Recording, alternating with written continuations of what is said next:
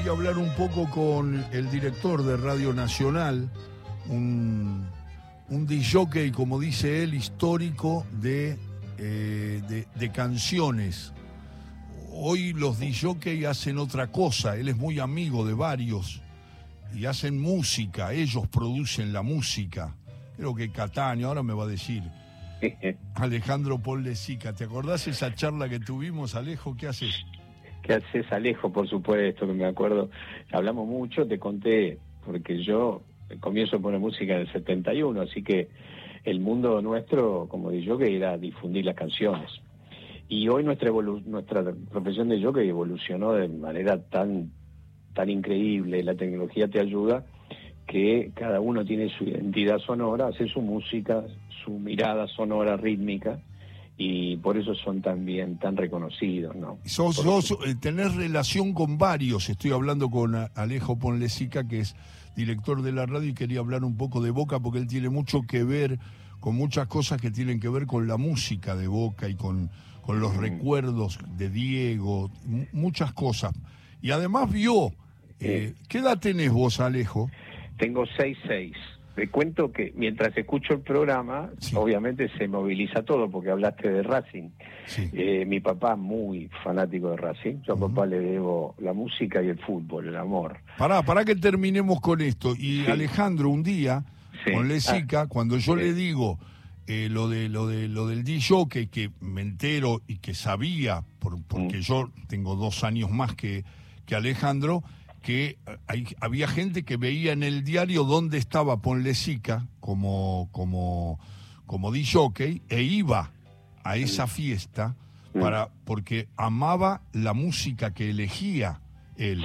Entonces él me dijo, ves, yo era de canciones. Yo, eh, yo le hacía siempre una broma que le decía, en una fiesta ochentosa, si vos al final no ponés eh, Sobreviviré con Gloria Gaynor, te, fusilo. Y él me decía, claro, no, pero ese tema es, es básico, ¿cómo no lo voy a poner? Bueno, esa cosa, entonces me dice, la charla con los de hoy, con, con Cataño y otros más, que vos siempre decís los nombres, eh, los otros capos de, de, los DJ, no va por ahí, porque ellos producen la música que graban afuera y la traen para las fiestas o las, las organizan ellos. Sí, y la hacen ellos mismos también, con, este, en combinación con algunos otros artistas o músicos. Particularmente lo que importa de la mirada de un DJ es traducir una canción a la pista de baile, a, un, a una base rítmica que permita que se difunda y se y se uno se enamore de esa música de, e, e, en otro en otro ámbito no solamente cuando la escuchas en la radio o la ves arriba de un escenario sino en el ámbito de una pista de baile que ha evolucionado y es uno de los lugares fundamentales en, en la historia de nuestras sociedades actuales todos tenemos o todos vamos a un lugar a bailar, a pasarla bien, a conocer. El baile sigue siendo el elemento de unión en gran medida de, las personas. Entonces, eh, ese es el don y, el talento que tienen los DJs de la nueva generación. Claro, claro, que es, esa nueva onda, porque ya no es nueva, ya tiene muchos años, digamos. Sí, claro, claro. Nosotros, para que vos tengas una idea, digamos, el concepto que yo llamo pista de baile comienza a fines de los setentas y, y tiene un, fuerte desarrollo en los 80 con la canción pop, pero definitivamente empieza a, a, ser un canal eh, de difusión y de sonido bailable a partir de los, de los 90. O sea, son muchos años, son muchos años que, se va desarrollando nuestra profesión. Vuelvo a hablar con el director de Radio Nacional, de la radio pública, porque Alejandro Ponlesica lo convidamos a charlar un poco de fútbol y me puso un mensaje, eh, Alejo, que dice, cuando hablemos podemos contarle a los oyentes algo sobre las canciones dedicadas a Diego. Sí, señor. Entonces me mandaste una cosa de Carrizo, de Antonio Sí. Te, no, te, cuento lo de Diego y te cuento lo de Antonio. Pará, pará, pará. Sí, ¿Para qué va lo de Antonio? Dale. Nosotros vaga nostalgia. Pero estarán el riachuelo oscuro, los amaneceres grises y las noches secretas del amor. Un malbón asomará por el balcón triste. El grito del domingo será el mismo, también el canto apasionado. Temblará la bombonera cuando salga Boca con la magia de otro Carlitos, la cintura de otro Rojitas, la pausa de otro Riquelme, el alma de otro Ratín, los goles de otro Palermo, de otro Cherro, de otro Barallo, de otro Sarlanga, de otro Pepino, de otro Valentín. Otro Roma atajará el penal, el penal, y otro Gatti abrazará la copa desbordante. Otro mono hará la de Dios. Dirigirá otro Bianchi y otro Toto. Los fuegos saludarán nuevas vueltas.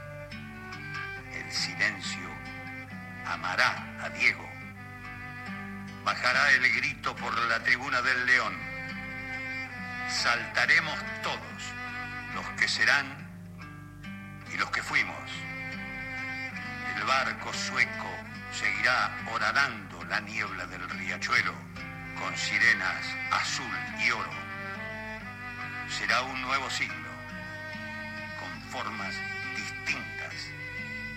Las voces serán otras, pero el azul y el oro permanecerán para siempre. Bueno, eso eh, me lo mandó Alejandro Ponlesica, yo lo puse mal acá, porque lo tengo que pasar por la máquina, pero quedó, quedó más o menos, entendió bien este recitado impresionante de uno de los maestros de la radio de todos los tiempos, que es Antonio Carrizo. Eh, dale, dale, Ale, eh, decí vos lo que ibas a decir y juntalo con esto de Carrizo. Eh, yo iba, eh, me tomaba el 102 para ir a la cancha y el Tony Carrizo se subía en la parada siguiente. fanático de Boca, como yo. Cuando en el 2005 Boca cumplía 100 años,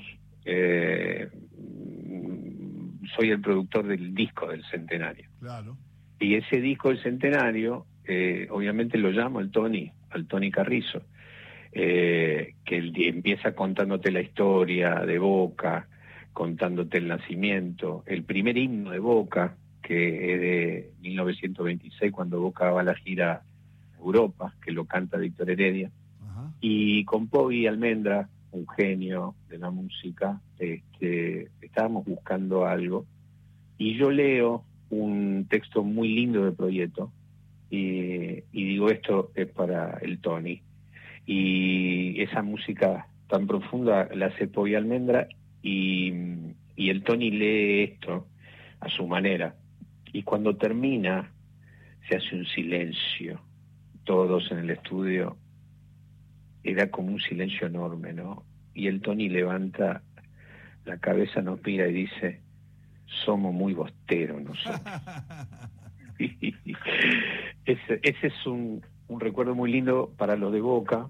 Eh, ¿Y qué querías decir de Diego? Estoy hablando con Alejandro Ponlesica, el director de Radio Nacional, que se prendió porque tiene mucho que ver con la historia musical de Boca y con este poema que vamos a poner, lo vamos a grabar bien, Laura Cristaldo y, Leandro Rojas con Paula Rucci y Fabiana Segovia sufrieron mucho cuando yo lo puse directamente del celular. Me estaban haciendo, no, yo le decía sale bien, sale bien y Paula me decía muy mal, muy mal sale, porque en realidad no salía muy mal, pero ella quería preservar la verdadera calidad. Entonces me decía, no, no, muy mal, muy mal. Y yo notaba que no, que salía con cierta claridad. Y Laura Cristaldo me decía, no, más o menos, no, es abajo, tenemos que hacerlo nosotros. Y después vino Leandro Rojas, que, está conduciendo todo, y me dice, no, no salió bien, lo tenemos que hacer de nuevo esto. Y Alejo, por eso Radio Nacional es un lugar, una radio escuela, porque tiene gente tan profesional, tan detallista, que cuida tanto los detalles. Así es. Y así es. Pero bueno, no. de Diego, de Diego, por favor, Ale. De Diego te puedo contar 50 mil porque nos conocimos. Eh, después, eh, acordate que tenemos el informativo a la casi a las a, la, a las 4 y después seguimos charlando. Te voy a decir esto. Dale. Eh, por lo menos este, en lo que he revisado miles de veces. Hay muchas canciones dedicadas a la ciudad de Buenos Aires, a la ciudad de París, a la ciudad de Nueva York. No existe en el mundo tantas canciones dedicadas a una persona como las que se dedicaron a Diego Maradona. Ah, claro. En todos los idiomas que te puedas imaginar. Este, obviamente los argentinos, obviamente los, los italianos, napolitanos, pero además canciones de, de una profundidad este, muchas llenas de belleza, muchas llenas de emoción, ligados puntualmente al, fútbol de Diego, pero la gran mayoría este, nos muestran el Diego diferente, el luchador, el, eh, el, que fue amado por toda la gente de los pueblos. ¿no? Esa, pensá, Alejandro Esponlecica, eh, Alejo, que eh, vos pensás que nosotros hemos recorrido con Marcelo Sanjurjo, el turco inolvidable, eh, músico de Mar del Plata, que falleció el año pasado, eh, y con el turco, con esa balada que es la apertura de, este programa que va todos los sábados por Nacional, esa balada de Pablo Col, que es una maravilla, se junta, vengan a ver a ese morochito que el turco la canta como los dioses, esa, ese homenaje a Diego está dicho también para verte gambetear, el gordo Alorza, la guardia hereje, eh, los temas de la carra, los temas que cantó Diego, los temas que le cantaron a Diego, y esto que estaba diciendo eh, Paul Lesica, Alejandro, que en todo el mundo hay traducciones en idiomas que uno a lo mejor se siente muy lejos, pero que acercan la figura de Diego. Y grandes cantantes que mencionan la palabra de Diego, el mismo Serrat cantándole a Diego, o sea, eh, eh, eh, uno no tiene idea si no se mete como se metió Ponlecica en la música, de todas las cosas que se han escrito y musicalmente a partir de Diego, ¿no? Si vos te metes, yo armé una playlist ahí que se ve en Spotify, que la podés encontrar ahí, donde empecé a elegir versiones y cosas, inclusive, por supuesto, está tu lectura de Me van a tener que disculpar y, está está el vengan el que me vengan a ver que abre que abre justamente tu, tu, tu texto dedicado a Diego sí, sí. pero pero está Bracamonte está Mano Negra está eh, Calle 3 eh, están Locafre eh, obviamente Fito este, no sé cuando estás a Calamaro, este, no sé, hay tanta gente que ha hecho su Catemano Chao, eh, por supuesto el que dio de, la gente de la pastilla del abuelo, uh. en fin, hay tanto tanto lindo. Sí, cuando dijiste Manu Chao me acordé si yo fuera Maradona. Pero pará, me están haciendo señas de que hacemos el informativo y seguimos charlando. Sí, señor, vamos, dale. Alejandro Ponle Sica y en un ratito seguimos hablando de Boca. Saludo a Miriam, la maradoniana de Verazategui, con un abrazo enorme para Miriam. Cuando mencionamos a Diego, la tengo que mencionar a Miriam. Es nuestra bandera. La pausa, Fernando Lotar, las noticias y después la última hora de todo con afecto hasta las 5 de la tarde.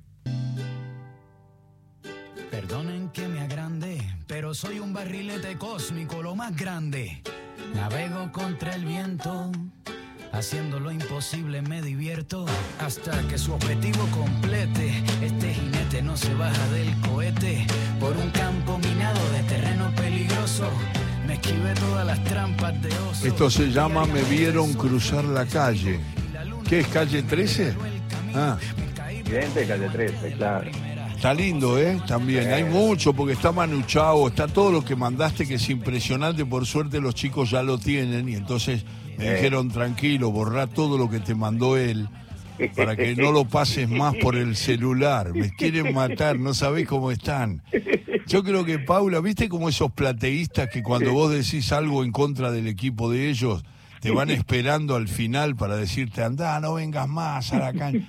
Eh, Paula está así, preparada para matar con Fabiana Segovia, Laura Cristaldo y Leandro Rojas. Qué bueno.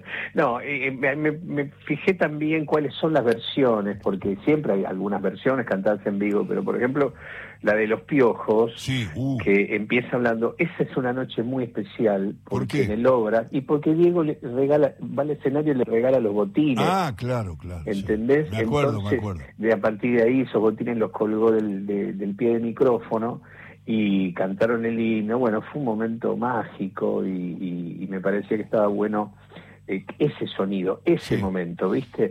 Eh, no sabes, no sabes lo que me, me gusta que, que llamemos para hablar de Boca, que lo hicimos con muchos eh, escritores, periodistas, directores de radio, gente que vincula su pasión, su crecimiento, su formación, porque algún día estuvimos charlando y hablaba con Alejandro Pollesica y él me decía, pero yo, yo tengo una memoria muy eh, precisa sobre jugadores, yo puedo hablar del Boca de Di Stefano.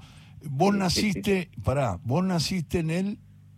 Yo nací del 56, casi 57. Claro, sos, sos de, de esa década, yo soy de, de 54 finales, o sea, estamos en el medio de esa década y vimos empezamos a ver bien, yo más que vos, un poquito más, por, por ser más viejo, ese, ese, ese boca de los 60. Claro, claro. Que se extiende hasta, hasta Di Stefano y Silvero como entrenadores, que son los que van terminando la década del 60 y lo ponen a boca campeón otra vez. Porque... Pero, eh, pero es así, yo por ejemplo, siendo chico, el 14 de diciembre del 69 puse la radio, yo el, al día siguiente daba el examen en el Colegio Nacional Buenos Aires.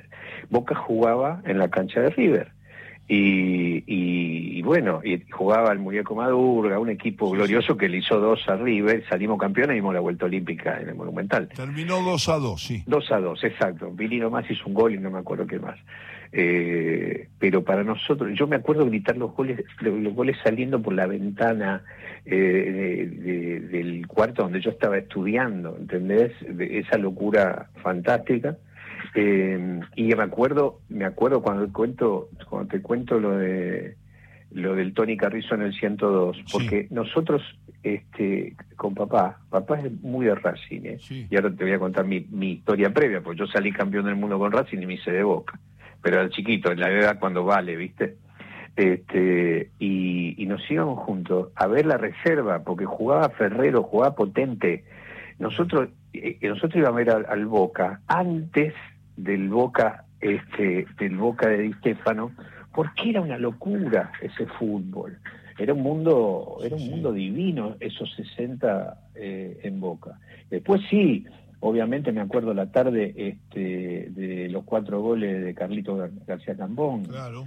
Eh, que es, me acuerdo, me acuerdo de, ya estamos en la década del 70, porque ya, estaba dirigiendo Rogelio Domínguez, extraordinario arquero de River, de Racing y de este y del Real Madrid campeón de todo, porque la gente a veces hay gente que no tiene por qué ser especialista, nosotros tenemos la obligación. Yo eh, no, no Alejandro, porque Alejandro no es un comentarista de fútbol, pero eh, como futbolero sabe que integró aquel equipo que ganó eh, miles de copas este, Europa, con Di Stefano, con, con Feren Puskas, con, con Copá, ese puntero izquierdo que una vez le dije a Di Stefano, usted jugó con Puskas, qué grande, qué sé yo, le empecé a elogiar a Puskas, no al húngaro, que era un maestro del fútbol. Y me dijo, pero jugué con Copa. ¿Sabe lo que era Copa? Copa. Ah, le decía Copa porque los, los franceses le ponen acento a todo. Sí, sí, te, te, dicen canillá, pasarelá, son nombres italianos y le ponen acento. Yo, es una locura, pero aceptémoslo. Me dice Copa. Un día le digo a Di Stefano, ¿usted jugó con Puja? Sí, jugué con Copa, que te daba la pelota siempre redonda, con la autoridad que Alfredo tenía que, Alfredo, qué sé yo, yo, uno puede cuestionar cualquier cosa de Di Stefano, pero es la Biblia, qué sé yo. Dio cátedra en Europa y acá, muchos dicen que era muy, muy atlético, mucho más que técnico, pero la influencia de Di Stefano en el fútbol. Para Europa, si vos haces la comparación de los más grandes, no nombra ni a Maradona, ni a Pelé, ni a Messi lo nombran a Di Stefano. nombra, totalmente. Para Europa es Di Stefano y Alfredo en ese sentido. Dale, dale, que ibas a contar algo que me interesaba mucho. No, me vienen mil y mil. Me acuerdo de ir con mi amigo Ricky Cohen a la Candela, porque hacía poco que se había abierto la Candela y veíamos desde el alambrado, veíamos, veíamos justamente, veíamos a Potente, a Suñé. Eh, a, Rubén Sánchez, eh, ¿sabes lo que era siendo chico? Ver a tus jugadores, ¿no? Claro, claro. Que sigue siendo una magia. Y después, bueno, el, Boca que el Boca que uno ama y que, te evoluciona, eh, el Toto Lorenzo, la primera Intercontinental, este, Gatti, el Ever Mastrangelo, cuando, digamos, y, y yo creo que la otra cosa linda del fútbol, y, y yo lo veo, lo escucho en cada programa tuyo cuando, cuando este, compartís con Bruno, es esa tradición que nosotros mantenemos de nuestro viejo a nosotros, ¿viste? Uy, sí. ¿No? Porque, porque si yo quiero decirte, hoy mis hijos van a la cancha y, y mis nietas empezaron a ir a la cancha. Una de ellas salió el día que salimos campeón ahora con gimnasia, que, fue el día que estaba Diego. Y, y la verdad que esa tradición también nos hace fuertes a los argentinos, ¿no? Ese, ese, ese ese legado. Papá era muy, muy de Racing, muy. Y yo, este, mi primer recuerdo son los cuatro años en la cancha, en la cancha de Racing. Salí campeón con, hoy lo nombrabas, este, el gol de el Chango Cárdenas. El Chango, sí. Eh, pero también eh, éramos fanáticos del fútbol, porque me acuerdo la noche fría en, en la alta de Boca viendo Estudiante Manchester. Claro, claro, esa definición que terminó sacándolo a estudiantes fue una noche de, violencia, de que terminó muy mal para estudiantes. Este, ah, no, y después Manchester, cuando, hablas de Manchester estás hablando después el logro de la Copa Intercontinental. Claro, claro. Ah, no, no, yo me refería a otra otra noche. No, sí, no, no, no, ese momento, ¿no? Este, extraordinario. extraordinario. Y como siempre, de alguna manera, eh, no sé si es porque Diego fue tan especial, pero Diego siempre, como dice Fito, siempre estuvo cerca, ¿no? Este, Diego venía los domingos, eh, ponía música en Pigal, ahí en la Recoleta, y, los domingos después del fútbol venían los jugadores, ¿viste? Y, después coincidimos en, en un viaje por el lago Nahuel Guapí, en Bariloche. Ajá yo estaba poniendo música toda la noche y entonces una noche me dormí y digo, no puedo ser tan cretino de no conocer esta ciudad. Entonces me propongo levantarme temprano, ¿viste? Y entonces me voy ahí a, donde salen los barquitos y, y este y diez y media de la mañana el, barquito no salía, estamos esperando a alguien, estamos esperando a alguien y alguien era Diego. Y, recorrimos ahí este, ese, ese paseo maravilloso y después nos conocimos, puse música en su casamiento y, probablemente uno, de los momentos más lindos. Te voy a contar este cuento y después hablemos de fútbol. Pero cuando, cuando Diego vuelve a Boca, nosotros voy a la cancha, habíamos quedado que, que, ese día íbamos a entrar con él por el túnel, una cosa muy loca. Y, y vamos a la cancha, vamos con Juan C con el Zorrito con Quintero, con Charlie García, con Juan Cebrián, con Marcelo Simonián. Los pasamos por el vestuario, este, los saludamos y Diego dice, vayan a mi palco y después nos vemos. Y cuando llegamos, era la bombonera vieja, ¿te acordás? La que tenía los palcos derechitos. Y, llegamos y el palco de Diego estaba explotado. Entonces lo único que había era una, una, una puertita que daba a la cancha, que era la puerta del canchero. Entonces nos metimos a la cancha con Charlie, con todo. Una locura. Y terminamos viendo ese regreso de, Diego este, con Colón, Boca Colón, este, con Charlie García, viéndolo juntos. Una cosa esas cosas que te regala la vida, Alejo. Qué recuerdo. Es de Alejandro Paul de Sica, es con Diego, es el que convoca, la gente de Boca de Paraviene. La gente de River me mira como diciendo, bueno, estamos esperando que usted este, dialogue con algún comunicador o con alguna persona de River el próximo sábado, por ejemplo, para equilibrar y hable de... Pero no, lo que lo elegí así porque venía así, me están llamando de todos lados, me está llamando mi amigo Dipi, que es fanático de Boca, me dice, che, no me estás mencionando, vos, vos pensás que ya la maradoniana me mandó 30, este, cuando se nombra Maradona, Miriam aparece y me dice, che, si no te molesta, ¿no?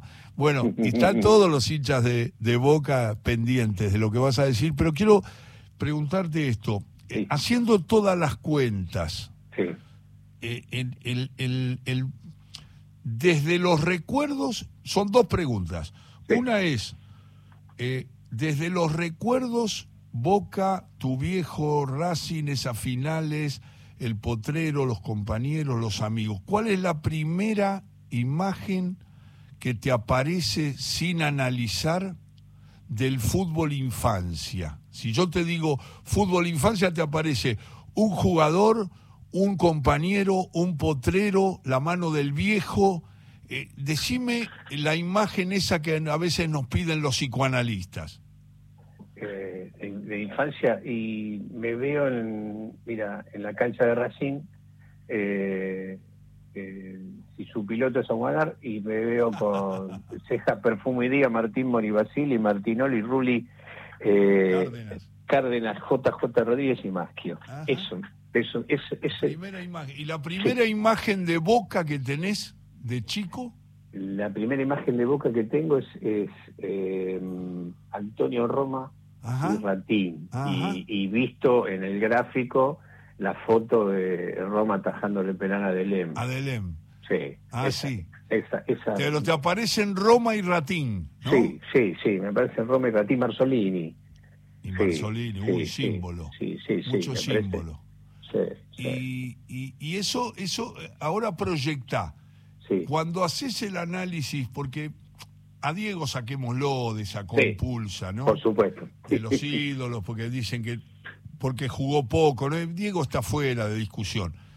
Eh, ¿Vos ponés arriba de todo a Riquelme? ¿O, o ponés un conjunto de jugadores y recuerdos? Eh, ¿Filtrás algún técnico para hablar de lo mejor de Boca? Y para mí, para mí Bianchi, Riquelme, eh, ah. Riquelme, Palermo. Esa es tu foto. Sí, esa es mi foto. Eh, eh, eh, son todos recuerdos. sí, viste, obviamente Diego el pájaro, pero porque era un era un Boca re lindo ese, pero pero pero yo creo que el creo que lo de Riquelme está por arriba, ¿viste? Sí, Aparecen Riquelme, Bianchi, me dijiste alguien más. Sí, Sí, Riquelme Bianchi, el pájaro un poquito antes, porque... porque Palermo, Palermo. Y Palermo, y Palermo, y Palermo. Sí, sí, sí.